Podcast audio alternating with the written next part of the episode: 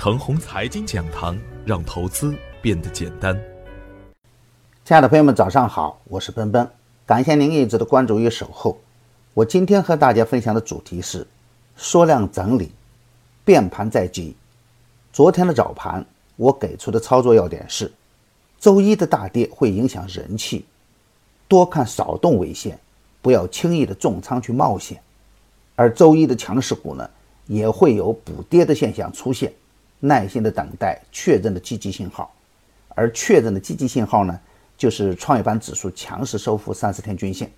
大震荡期间不要乱追，特别是避险板块，乱干不会增加自己的投资收益，做错还会亏钱。在震荡的过程中呢，要关注前期底部刚刚启动的板块和个股，以及滞涨抗跌的品种，它们才是未来的希望所在。中线趋势刚起的个股，可以在快速调整回稳以后清仓试盘。周一的大调整啊，不是股灾的开始。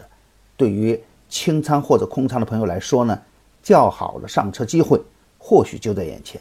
当前的震荡啊，是日线级别和周线级别的调整。本周先抑后扬仍然是大概率事件。高位走弱的不干，底部无量的不干，底部强势又回调起点位置的个股。可以高看一眼。如果中小创能够强势收复周一的一个失地，那么再创新高就是大概率事件。两个要点：一是要忍耐，二是要乐观。历史啊，总是惊人的相似。两千一七年仅有的几次普涨，最终都演变成了主力的砸盘；而仅有的几次普跌呢，都成了主力洗盘的工具。这种情况在周一周二的行情中。再一次出现，昨天盘面的表现是，早盘沪深两市双双大幅低开，近期调整充分的军工股、周期股、黄金股共振反弹。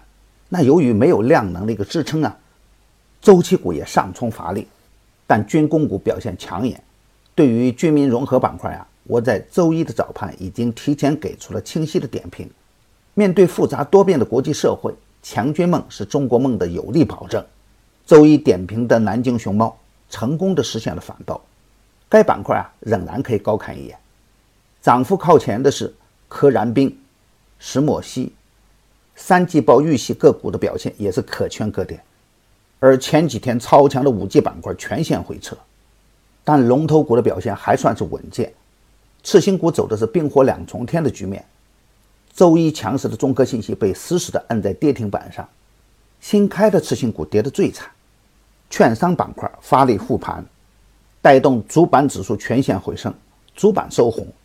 创业板全天整体弱势，但是尾盘的三十分钟线呢收了一根大阳线，沪指距离下方的补缺口啊仅仅差一点点，就这么精妙的一点点，足以见证主盘护盘的一个坚定意愿。如果从量能指标来看，两市成交四千亿，缩量明显。从时间节点来看。已经到了变盘的时间窗口期，只要不出现大的地缘政治危机，震荡上行还是大概率事件。而从技术指标来看，创业板与主板都属于强势突破颈线后的缩量回踩，洗盘的味道更浓一点。短线的空头虽然强势，但是中期趋势的多头还在。我在上周五就给出了这样的观点：如果主板回调无视那个窗口。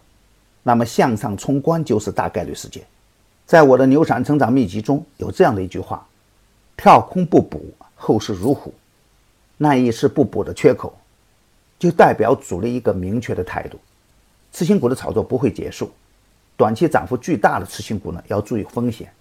老美美元的强权政策对周期股啊会形成短线的反压，但是随着全球经济复苏预期的增强。周期股上涨的逻辑很难得到根本的改变，所以以涨价为支点的个股，短线需要谨慎，中期向上趋势不变。今天操作的要点是，无论从时间周期还是从技术指标来看，本周的变盘都是大概率事件。但是呢，由于整体的增量资金不足，盘面还会维持当前缩量震荡的局面。而我们的操作呢，要重个股轻大盘。底部强势有调整充分的个股可以积极一点，如果有量能的积极配合，周线收阳还是大概率事件。大方向上，芯片、国产软件、军民融合、五 G 概念、石墨烯等都有机会。各板块的龙头股可以高看一眼，还是要坚持稳定的看盘思路，盯着证券和创业板指数，它们双双走强时，就是向上变盘的拐点。我的观点只是我个人的观点，盘中所涉及的个股只为说明我的观点，不构成推荐。如果与您的观点不一致啊，您说了算。另外，为了答谢大家长久以来对开盘早知道的一个支持，在九月二十八号晚上的九点，本本会在喜马拉雅直播频道做一场《牛散成长秘籍》A 股十月投资机会的特别直播。届时，我会为大家分享我对节后 A 股市场的预判以及抓牛股的一些心得体会。九月二十八号晚九点，我们在喜马拉雅的直播频道不见不散。我们长虹财经的免费社群已经建立，每个交易日由各大工作室进行盘面直播，还会有完备的行业研究报告、投资策略等等。